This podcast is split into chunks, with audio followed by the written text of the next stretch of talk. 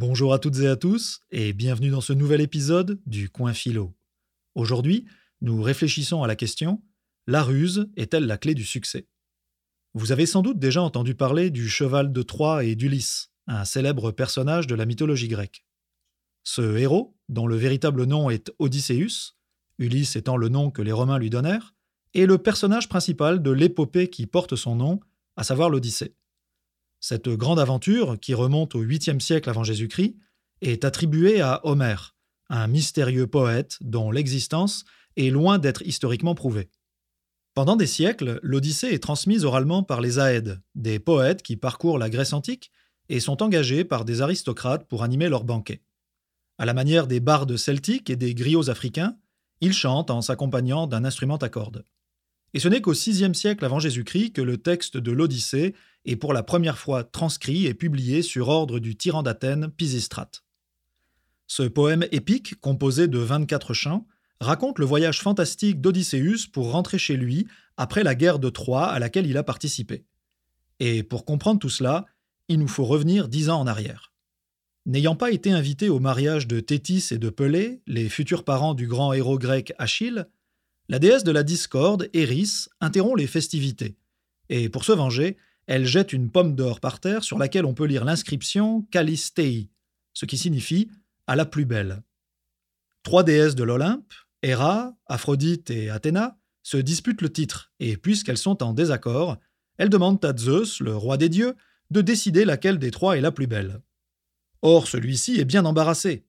Doit-il choisir sa femme Héra, sa tante Aphrodite ou sa fille Athéna Refusant de subir les foudres des perdantes, Zeus ordonne à Hermès, le messager des dieux, de descendre sur terre pour donner la pomme à un jeune berger du nom de Paris, qui devra faire le choix fatidique. Mais Paris est également indécis. En échange d'un vote favorable, Héra lui propose de le faire roi d'Europe et d'Asie. Athéna, quant à elle, lui offre la sagesse et les talents guerriers. Et Aphrodite lui promet l'amour de la plus belle femme sur terre, Hélène. Or, Hélène est la femme du roi de Sparte, Ménélas, qui est lui-même le frère du roi grec le plus puissant, Agamemnon. Paris, qui est en réalité l'un des fils de Priam, le roi de Troie, succombe à la proposition d'Aphrodite. Lors d'une visite à Sparte, Paris, qui accompagne son grand frère Hector, croise le regard de la belle Hélène qui tombe immédiatement amoureuse de lui. Le lendemain matin, alors que les Troyens ont pris la mer pour rentrer chez eux, Ménélas découvre que sa femme n'est plus là. Elle a discrètement embarqué sur le bateau avec Paris sans qu'Hector ne soit au courant. Furieux, Ménélas demande à son frère Agamemnon de venger cet affront en organisant une expédition punitive à Troie afin de récupérer Hélène et de donner une bonne leçon aux Troyens. Agamemnon, qui y voit une occasion de consolider sa puissance, accepte. Et puisque de nombreux rois grecs avaient promis de lui venir en aide en cas de besoin, Agamemnon ordonne la mobilisation de tous les Grecs. C'est là que notre héros, Odysseus, entre en scène. Odysseus est le roi d'une petite île, Ithaque. Sa femme, Pénélope, vient de donner naissance à leur premier fils, Télémaque. Peu de temps après, un émissaire d'Agamemnon débarque à Ithaque.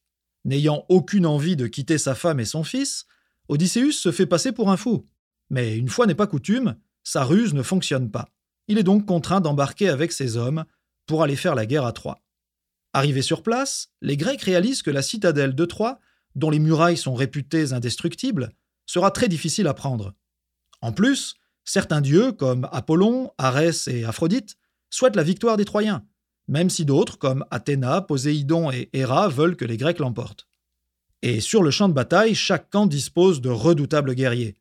Les Troyens peuvent compter sur Hector, le grand frère de Paris, mais aussi sur Sarpédon et Énée, le futur fondateur mythique de Rome. En face, les Grecs ne sont pas en reste. Ajax le Grand, Ménélas, Diomède et Odysseus sème la terreur chez leurs ennemis. Mais le plus fort des guerriers tout camp confondus, c'est Achille, qui se bat du côté grec. Cependant, lorsque le roi Agamemnon décide de lui prendre sa captive, la belle Briséis, Achille entre dans une colère sourde et refuse de se battre, ce qui rallonge encore plus la guerre. Cet épisode et ses conséquences, dont la mort de Patrocle et le célèbre duel entre Achille et Hector, font l'objet d'une autre épopée également attribuée à Homère, à savoir l'Iliade.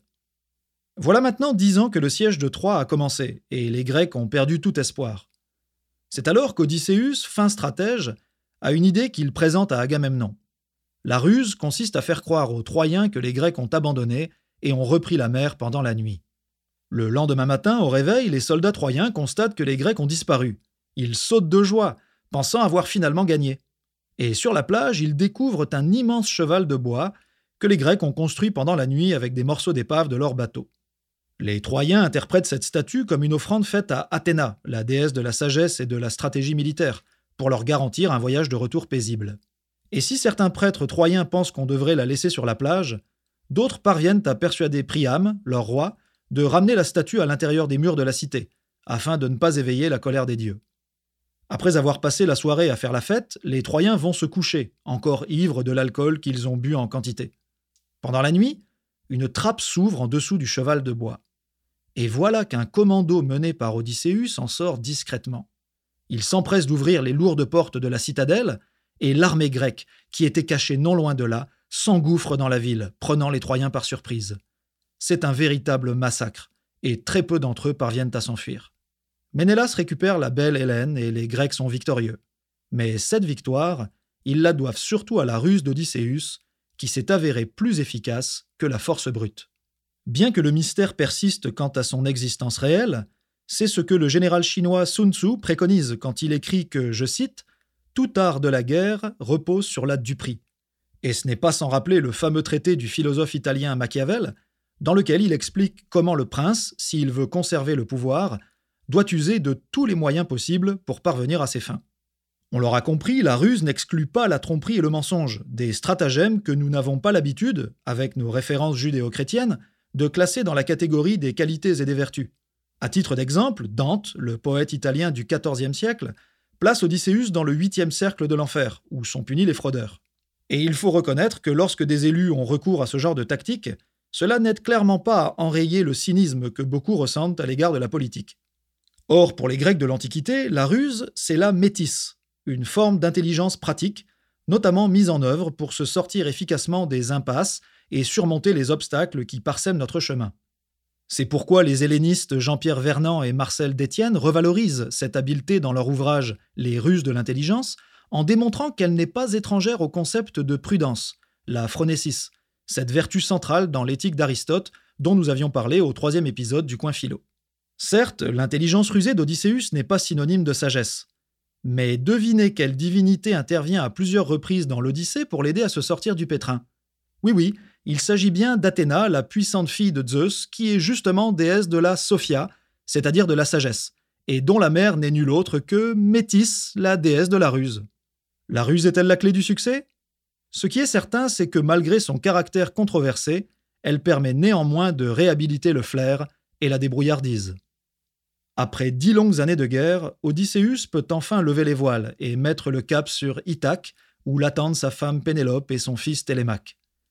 Mais son retour ne sera pas un long fleuve tranquille, et nous en parlerons au prochain épisode.